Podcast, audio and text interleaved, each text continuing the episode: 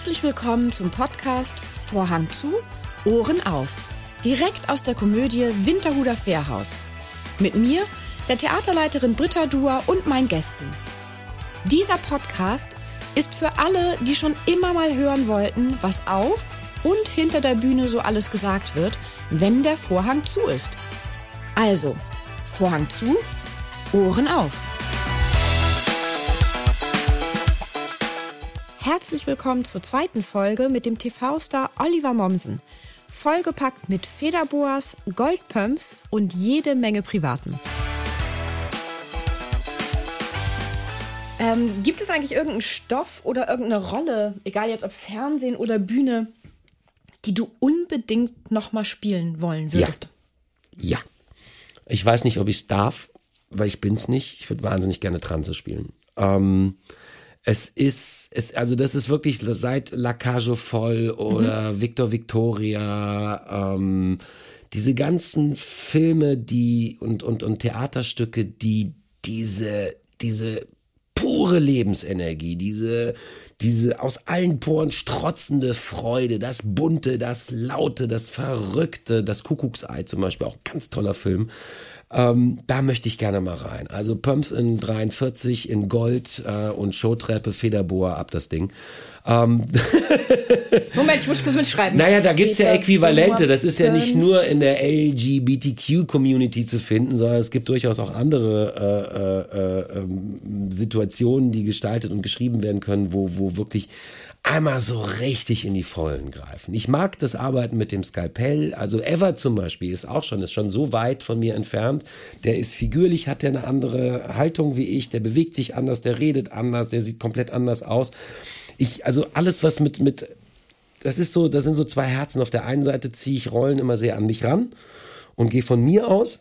Und auf der anderen Seite habe ich einen Riesenbock Clownsnase, große Schuhe, ab das Ding, ähm, so voll in den Farbtopf zu greifen.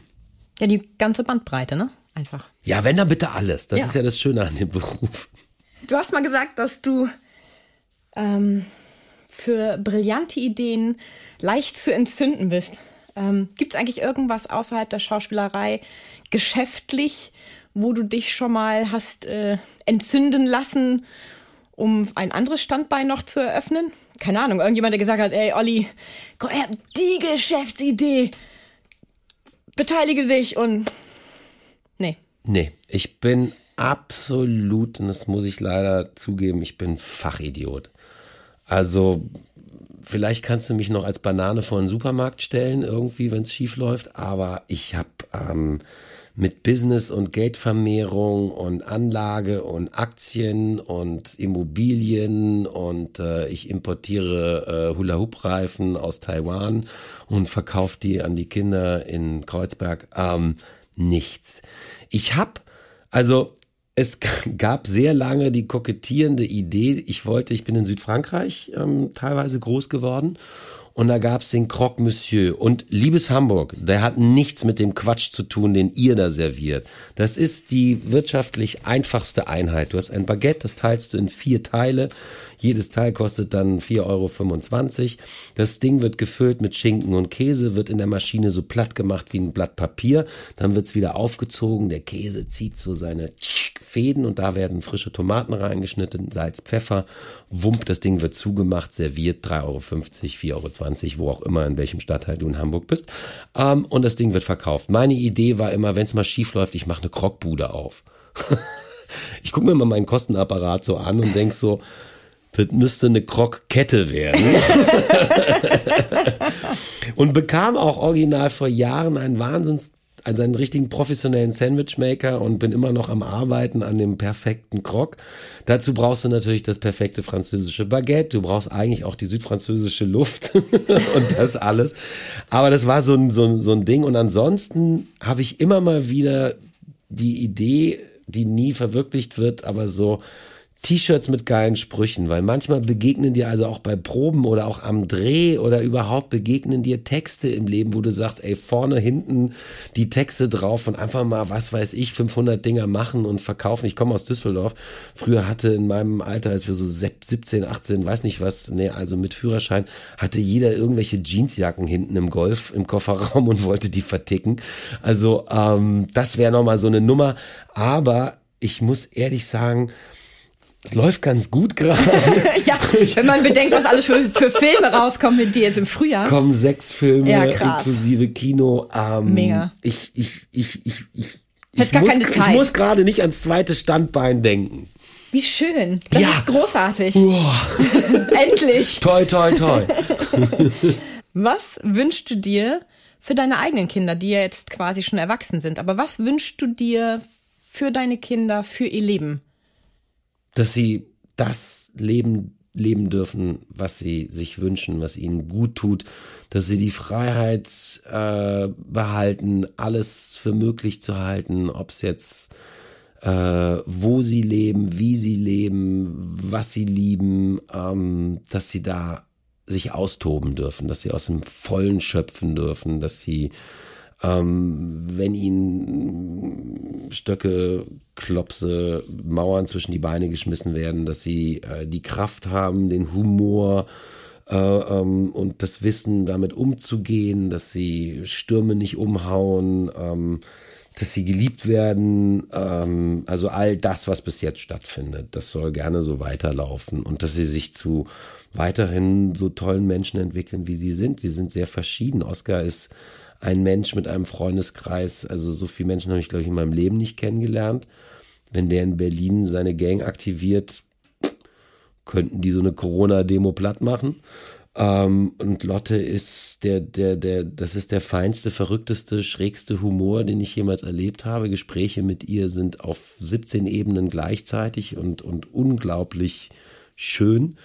Ähm, einfach bleiben, wie sie sind. Die sind toll. Man sagt ja ganz gerne, kleine Kinder, kleine Probleme, große Kinder, große Probleme. Da ist was dran, da ist an, also wie an allem, allem, was einem so, wenn man Platt. jung wird, gesagt wird und man sagt so, ja, okay, ihr Alten, redet ihr mal, es ist an allem was dran. Und das ist halt das Ding. Kleine Kinder, keine Ahnung, wollen ja permanent ihren Finger in die Steckdose stecken oder den Kopf in den Mixer oder ich weiß nicht was, da musst du halt hinrennen, aufpassen, wegmachen. Große Kinder äh, rennen dann auch mal in so eine Masse und befreien einen Freund aus dem Griff der Polizei. Das wird dann zur Geiselbefreiung und äh, zieht dann echt größere Kreise oder werden beim Sprühen erwischt oder irgendwas. Und das raubt dir dann auch die Nächte. Oskar hat uns, ähm, also das war ganz lustig. Gregor Christian und ich, wir kennen uns, also Christian ist Patenonkel von Lotte, Gregor ist Patenonkel von, äh, von, von, von Oskar. Wir kennen uns, seitdem wir 16 sind, wir haben eine Menge durch und Oskar war jetzt dann schon echt so irgendwie auf dem Weg zu 19, 20 und Gregor und ich dachten, sag mal, was ist denn los mit dem Jungen? Der ist ja, der macht ja nichts falsch. ist das unser Kind? Ja, dann fing er an und dann sagten wir, hoppla, da ist er ja. Doch von uns. Ich muss doch keinen Gentest machen. Da bin ich ja. Da ist, ja genau, das Minimi.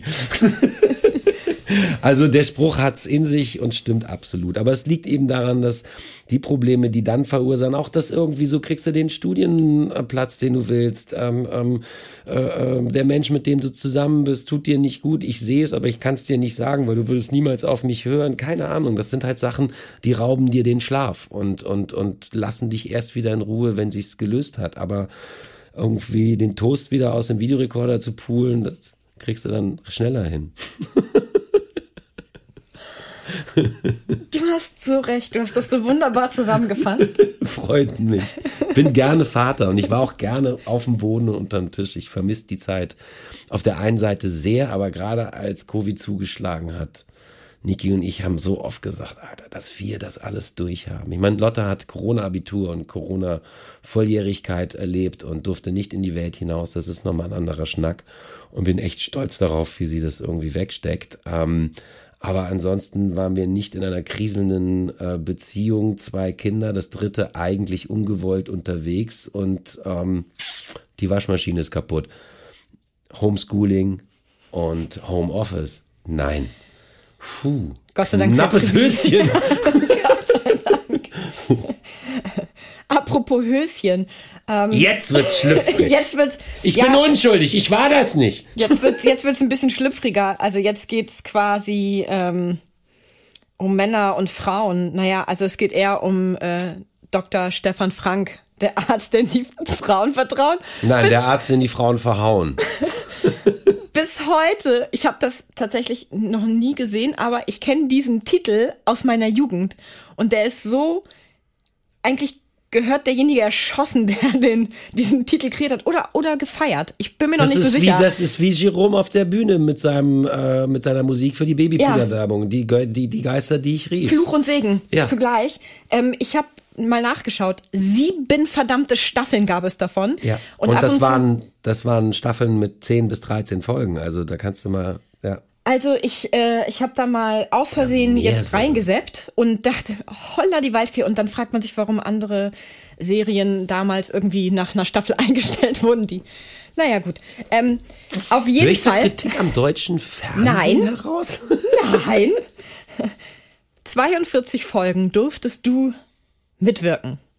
Und ähm, das war dann irgendwie bis 2001 und dann hat dich ja so ein bisschen der Tatort vor dieser Ärzteschublade gerettet, vor diesem, dass du Herr. Also erstmal habe ich mich selber gerettet, weil ich habe mit, mit der Agentur, also das ist ja. Ja. das fing ja nicht nur mit Dr. Stefan Frank an. Meine nee, erste, du hast mehrere gehabt. Mein erster Job im Fernsehen durch Gitta Ulich, tolle Casterin, Hamburger Casterin, viel zu früh verstorben, ähm, hat mir einen Job besorgt. Weiß gar nicht, wie wir zusammen. Ach doch, bei einem Casting. Und das habe ich aber nicht bekommen. Und dann blieb ich bei ihr in Erinnerung und dann ging es für die Serie Dr. Monika Lind, geliebte Hausfrau Ärztin, ich weiß nicht mehr, mit Ursula Bonn in der Hauptrolle suchten sie ähm, eine Sprechstundenhilfe.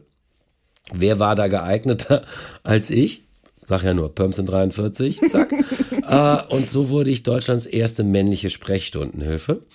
Das war eine ganz kleine Rolle, Benjamin. Wir hatten eine Kinderarztpraxis, also sie, und das war ganz süß. Und der Uli König, Regisseur und auch teilweise, glaube ich, Miterfinder vom ähm, Pumuckel, hat Regie gemacht. Es war toll, es waren erste Schritte. Und dann kam Fieber, heiße Zeit für junge Ärzte, mit Alexandra Kamp unter anderem und Regie Rolf Licini, den viele Hamburger vielleicht kennen, weil der hat ewig lange Rettungsflieger gemacht. Ähm, ganz toll. Also das war, wir waren eine Familie und Rolf Licini war das Klischee auch verstorben leider. Ähm, das Klischee eines Regisseurs. Lederweste, Zopf, immer eine Zigarre im Mund, hammergut aussehender, so italienischer Typ. Und erste Regieanweisung war, äh, Oliver Mottenschule, erstes Semester, hier ist dein Licht und jetzt spielst du mal größer für meine Großmutter. So, oder deutlicher für meine Großmutter. Und da habe ich dann meinen Beruf irgendwie so, ja, weil man wird in Deutschland ausgebildet für die Bühne, da durfte ich kennenlernen, was Fernsehen ist. Ja, und dann kam das Angebot bei Dr. Stefan Frank, den Dr. Tim Ecker zu spielen. Neurochirurg seines Zeichens, viel zu jung für die Rolle. Und ich habe mir so einen Typen gebastelt, so wie Ciano, irgendwie mit Anzug und lustigen T-Shirts und, und viel zu großen Turnschuhen und hatte einen Riesenspaß. Michi Adelmüller, eine Legende, eine Ausstatterlegende von der Bavaria. Ich bin hingegangen zu ihm und sagte, sag mal, mein Tisch irgendwie, ich bin so ein Chaot, ich bin so ein, so ein, so ein Kreativer, pack da mal alles drauf. Und er so, ja klar, mach mal.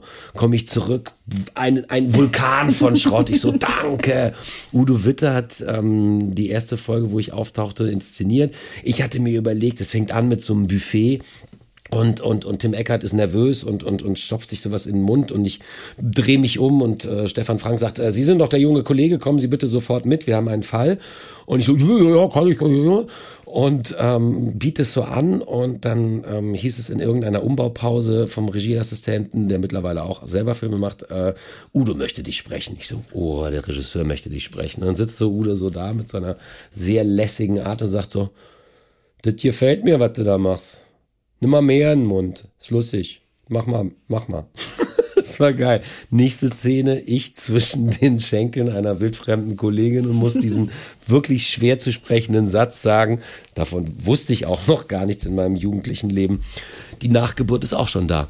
Und damit betrat ich die Bühne von Dr. Stefan Frank. Und irgendwann hatte ich Angst, in genau dieser Schublade, die du angesprochen hast, zu äh, verschwinden.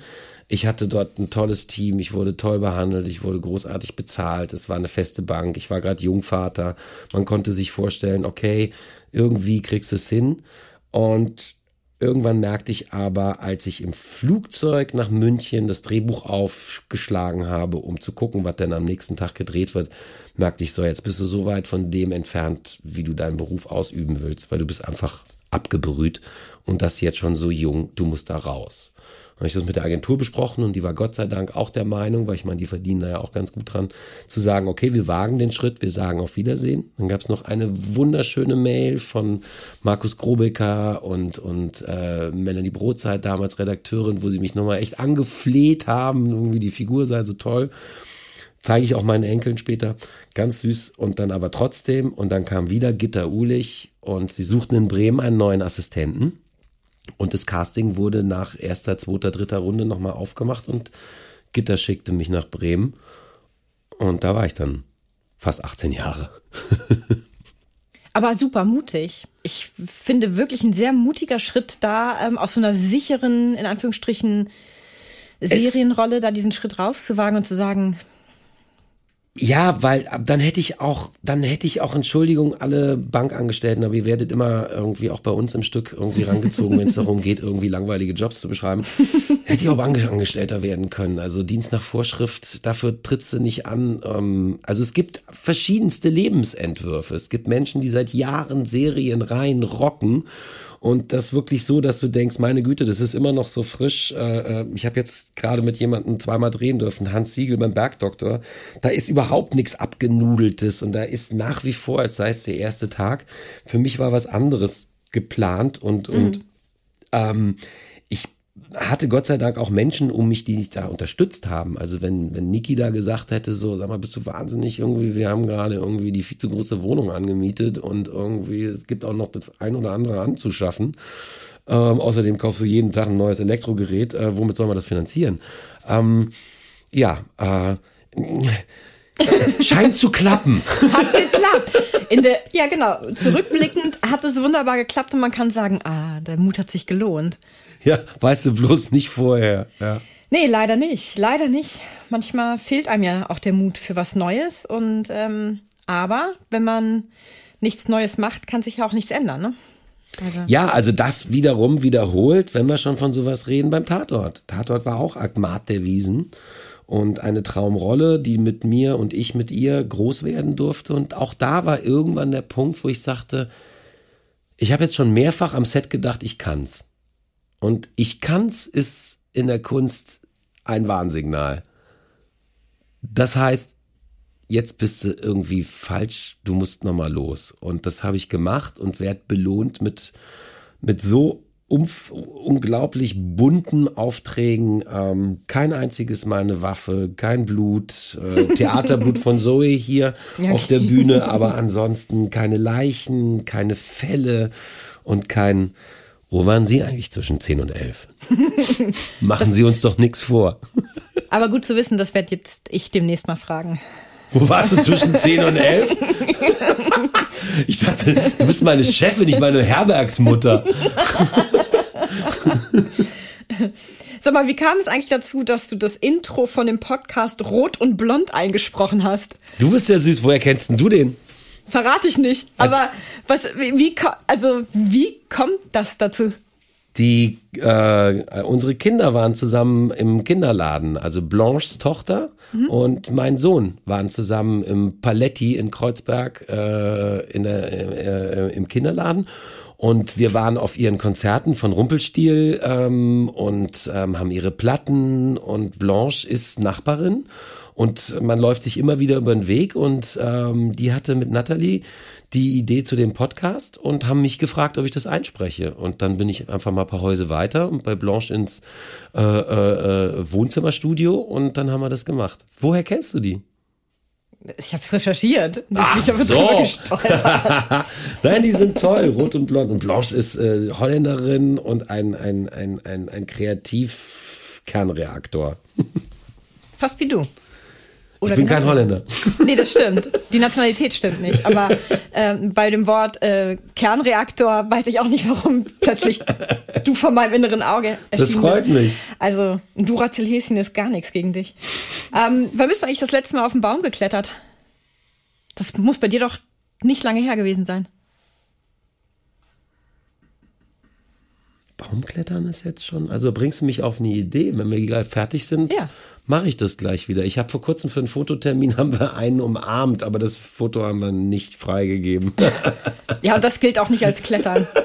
auch wenn du sagen könntest, war der erste Ansatz. vom Also es Klettern. war, auf, ich war, als wir haben in Kehl am Rhein gelebt und direkt hinter äh, ähm, unserer Wohnung ähm, fingen die Felder an und die Kirschbäume und wir hatten zwei richtig fette Kirschbäume in der Nähe stehen. Da war die ganze Süßkirsche? Süßkirsche äh, und, und auch hier die richtig fetten Knubberkirschen. Knubber. Und da war die ganze Straßengang hing immer im Baum.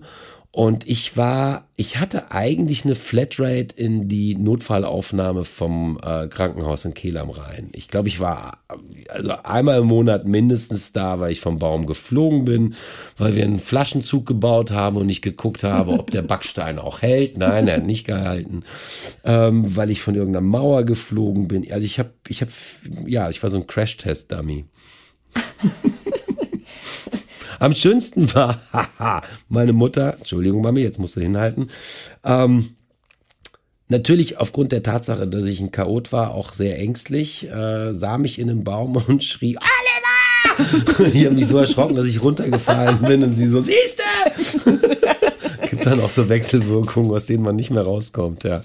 Das ist bis heute so. Okay, in Anbetracht der Geschichte würde ich dich bitten, zumindest erst Ende Februar das nächste Mal in den Baum zu klettern. Da spricht die Chefin. Soll ich dir, da gibt's eine ganz schöne, da habe ich auch mal, da habe ich mal richtig gelernt, was ich, also das ist auch so, diese Schauspielerei und so weiter, alle denken ja irgendwie, wir hängen auf dem roten Teppich ab, äh, äh, baden in Champagner und äh, vernaschen Groupies. Ähm, wir hatten Endprobenphase von Der nackte Wahnsinn, das schnellste Stück der Welt, die beste ähm, Boulevardfarce, die es eigentlich nur gibt, in Haag. Theater Haag im Waldviertel, Mostviertel in Österreich.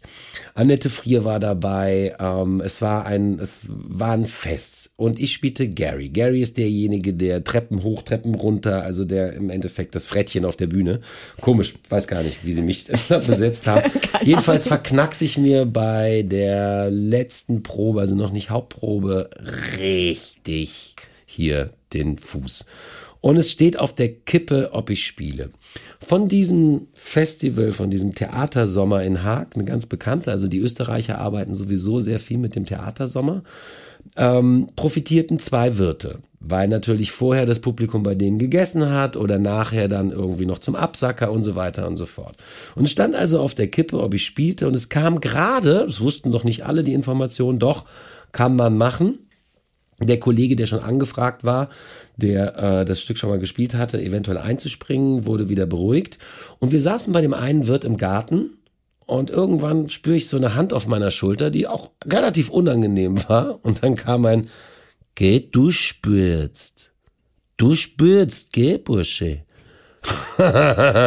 auf Neudeutsch, mein Lieber, du gehst auf die Bühne, ne? Du hampelst mit dem Popo.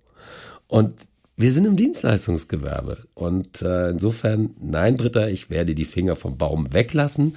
Und ja, ich habe auf dem Stand-up auch eine lange Unterhose an. Gott sei Dank. Sag mal, wo wir vorhin äh, kurz über Tiere gesprochen haben und Spinnen und äh, Schlangen und Haie. Welches Tier wärst du eigentlich gerne, wenn du eins sein dürftest?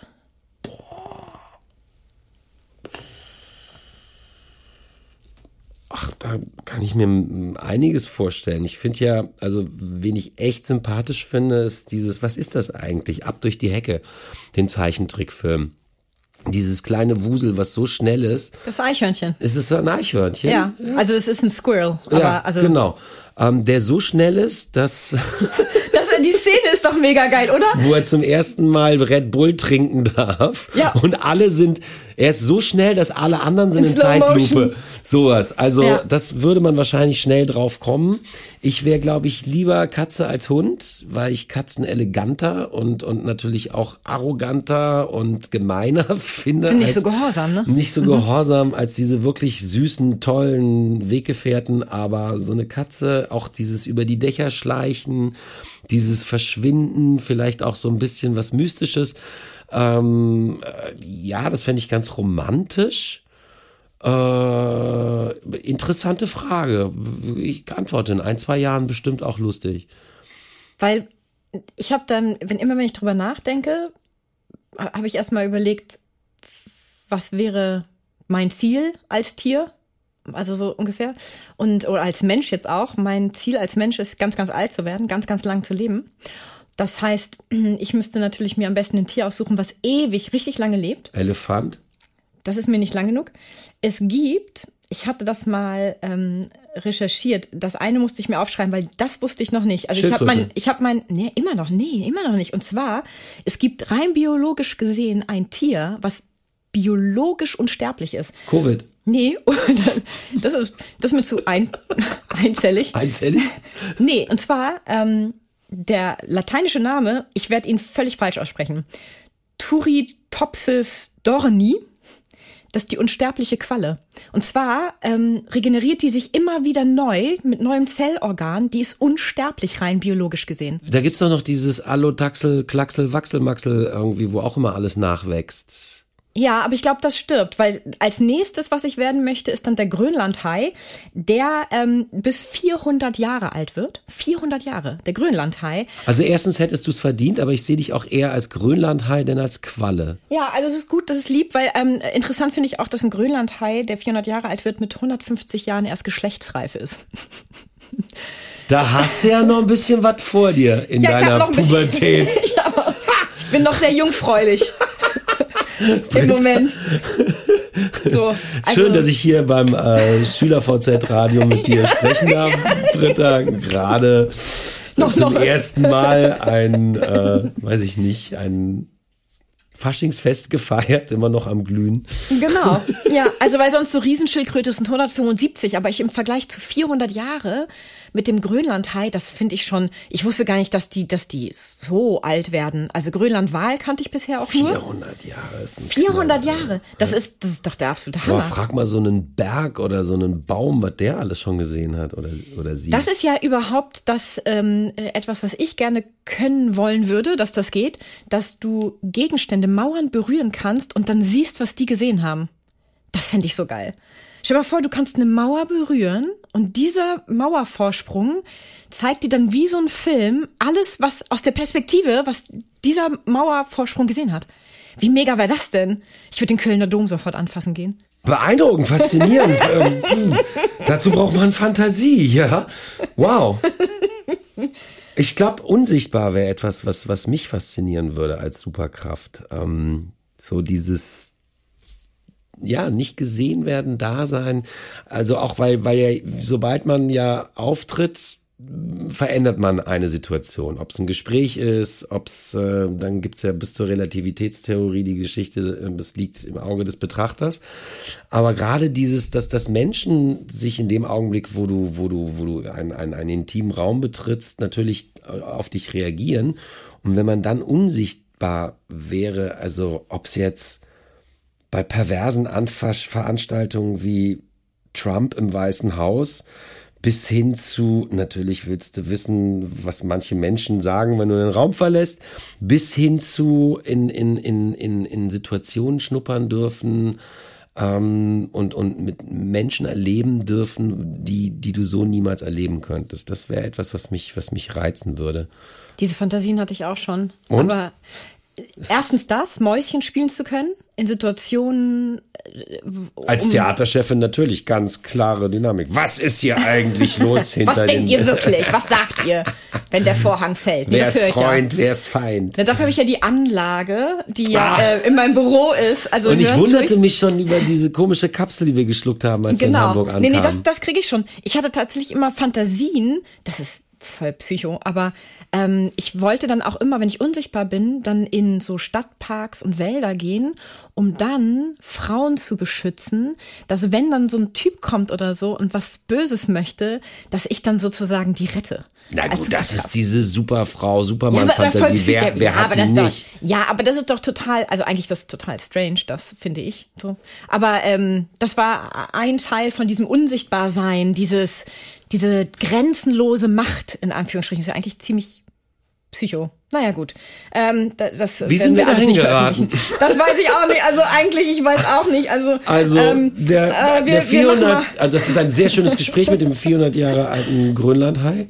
Aber ähm, um jetzt noch mal einen Bogen zu schlagen, ähm, was sagst du eigentlich über Schulen, Internate. Du warst ja in zwei Internaten, einmal in Salem und in Luise Lund. Von Luise Lund, ähm, dadurch, dass ich in Hamburg lebe, kannte ich natürlich auch einige Leute, die dort waren. die dann, einer kam auf unsere Schule damals, der hat ganz spannende Geschichten erzählt. Aber ähm, ich war mal auf beiden Seiten zufällig gerade und bei Salem steht, Salem ist keine Schule, Salem ist eine Bewegung. Das ist die Startseite. Und bei Luise Lund steht auf der Startseite Lernen, Leisten, Leben. das sind wirklich, das sind beides die Zitate auf der Internetseite jeweils, die dich begrüßen. Ich würde sagen, Kurt Hahn, der Gründer und Pädagoge, großartige Pädagoge, der beide Internate gegründet hat, unter anderem noch Gordonston in England und ein anderes in Amerika oder Kanada würde sich im Grabe umdrehen. Ist ein bisschen auf die Spitze gebracht. Gott sei mhm. Dank habe ich mein Abitur hinter mir. Ist nicht mehr mein Beritt. Ähm, Kurt Hahn, der diese Sachen gegründet hat, diese Internate, hatte folgende Idee. Da kommt das vielleicht her, aber es ist bei ihm weitaus charmanter. Wir nehmen die Jugendlichen aus der normalen Gesellschaft raus, packen sie an einen wunderschönen Ort und erziehen sie zu, Achtung, jetzt kommt das böse Wort, gesunden Zellen und schicken sie zurück in die Gesellschaft. Hat bei mir super funktioniert. Nächste Frage. Mein Vater ist Plönianer, der war in Plön auf dem Internat. Okay, ja. Das heißt, ich habe ja ähm, direkt Kontakt mit Menschen, die, die äh, einen Großteil ihres Lebens im Internat verbracht haben. Ja, sag's ruhig, mit, mit, mit, mit Verhaltensgestörten. Nein.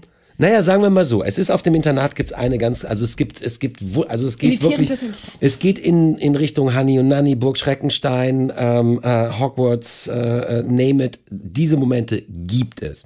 Es gibt die Momente Germany's Next Top Model, irgendwie äh, äh, Lagerkoller, äh, alle verlieren die normale Perspektive zur Welt, irgendwie jeder kuschelt, schreit, macht, tut, ist hysterisch. Ja, Sommerhaus der Stars, äh, name it, all diese Dynamiken, wenn wenn wenn Jugendliche pubertierende Jugendliche irgendwie von zu Hause weggenommen werden, an einen wunderschönen Ort gesteckt werden. Ja, das gibt es alles. Es gibt aber unter anderem auch ein Problem, wenn du, und das ist aber auch, glaube ich, in, in, in Institutionen und großen Firmen so, wenn du ankommst, bist du der Neue.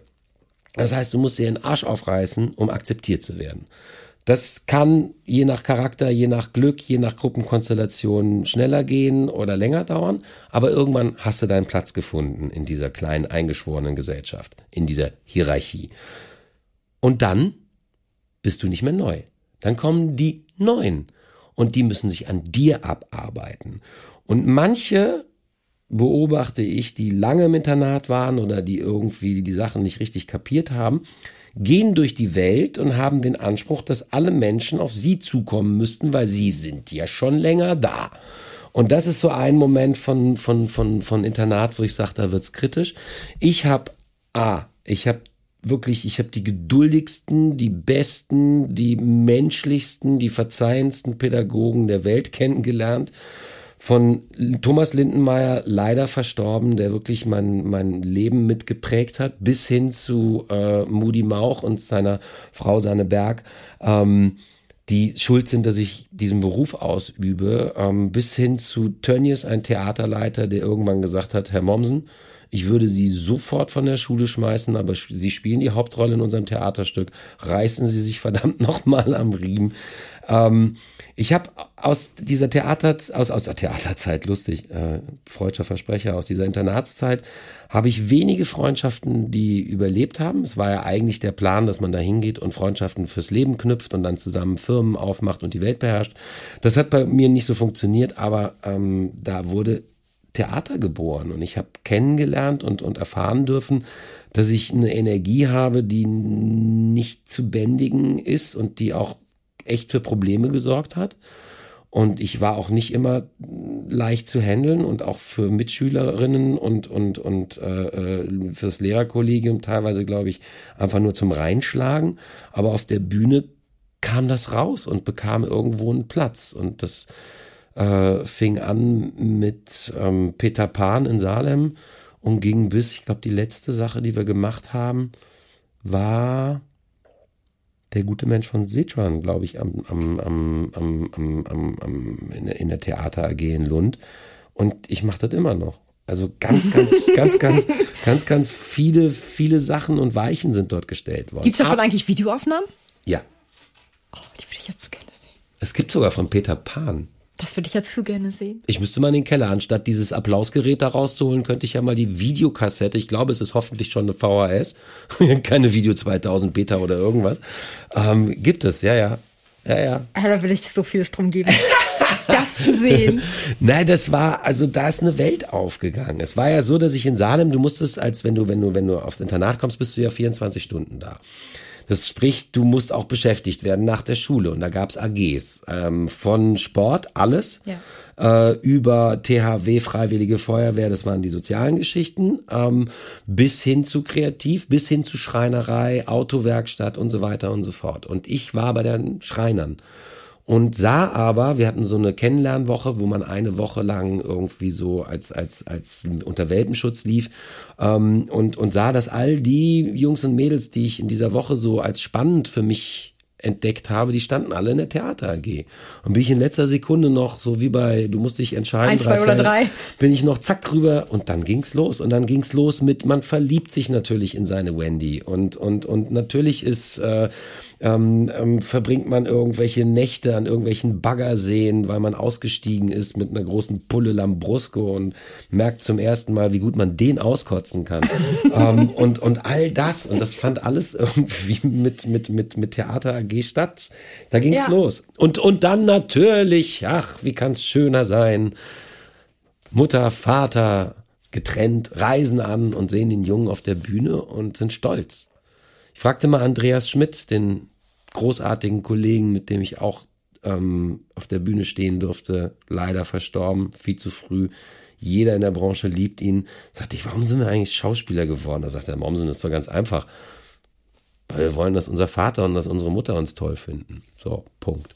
Und das hat da zum ersten Mal gezündet und die Sucht wird nicht kleiner. ähm, wenn du, wenn, was würde passieren, wenn du mir eine äh, eine lange Geschichte erzählst und ähm, am Ende deiner Erzählung würde ich sagen, angenehm. Ach, du bist süß. Ähm, dann hätte ich natürlich von Omi erzählt. Omi ähm, ist, wenn wir schon von wichtigen Menschen sprechen, Omi ist ist mein mein mein mein mein Soul Food, mein mein Schatz. Omi ähm, hat alle meine Flausen und auch die meines Bruders ähm, verstanden, ähm, allen Schwachsinn, den mein Vater gemacht hat, gedeckelt, teilweise auch bezahlt. Ähm, er redet immer noch oder sie erzählte, weil er ist viel zu früh gestorben. Ich glaube, die Geschichte hat er auch erzählt, wie sie ihm irgendwie im im Kempinski noch mit 40 Jahren eine geknallt hat. Also er war 40. ähm, Omi war äh, ein Unikat. Huh? Ja, und das ist, ich meine, zwei Weltkriege, nie gejammert. Ähm, die berühmte starke Frau hinter dem tollen Mann, ähm, die die, die äh, Ostpreußen, ähm, von der Küche bis zur Haltung, ähm, bis zum großen Familienclan. Ähm, bis hin eben zu immer ein offenes Ohr und äh, Omi war schwerhörig. Und Omi hat irgendwann rausgefunden, dass wenn sie nichts hört, dass es sehr unverfänglich ist zu sagen, angenehm.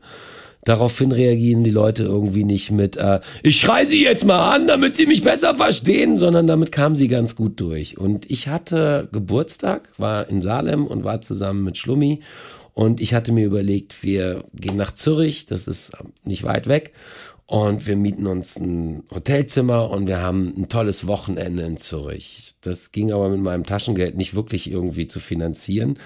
Ähm, und ich erzählte an Weihnachten, wo ich zu den Ferien immer bei Omi sein durfte in Adelboden, ähm, erzählte ihr diese Geschichte natürlich mit dem Hintergrund irgendwie so, ich brauche Kohle. Und ich erzähle die Geschichte und denke die ganze Zeit, wehe, wehe, jetzt bitte kein angenehm. Hat sie es nicht kapiert. Es kam kein angenehm, aber es kam auch nicht irgendwie so. Kein Geld. Kein Geld. Ich ging also relativ frustriert ins Bett. Morgens um drei Uhr geht das Licht an und ich sehe meine Omi zum ersten Mal ohne Zähne im Nachthemd.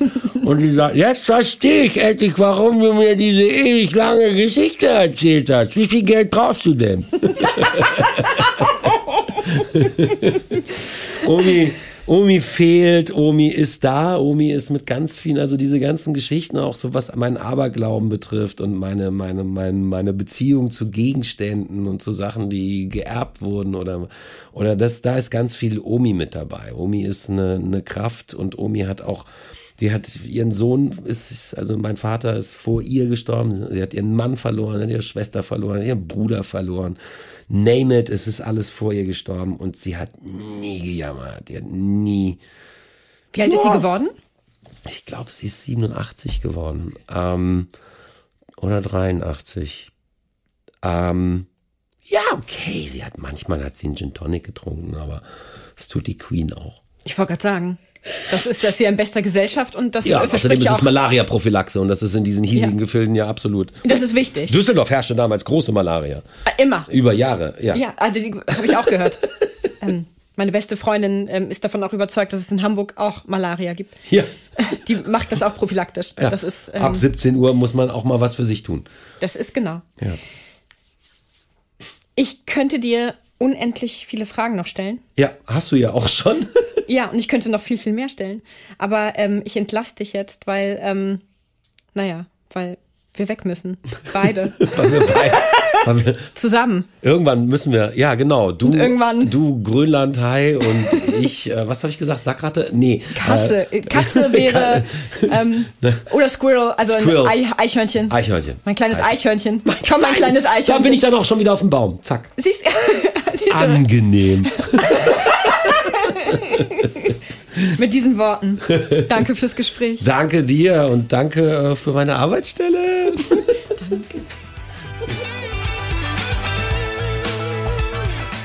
Einen kurzen Einblick in unsere jeweilige Podcast-Folge erhalten Sie auch über unseren Facebook- und Instagram-Account. Schauen Sie doch mal vorbei. Denn wer die Komödie kennt, wird Abonnent.